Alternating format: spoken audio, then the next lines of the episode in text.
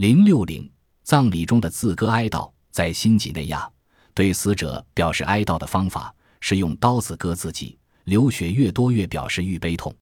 为了表示悲切，有的人甚至割断自己的手指。举行葬礼的时候，人们把尸体放在竹排上，竹排下面是一层又一层木块、树皮及干草，然后点着火，亲人便用刀割自己的脸、身体和手指。他们一边用刀割自己，一边大叫大喊，鲜血四溢，惨不忍睹。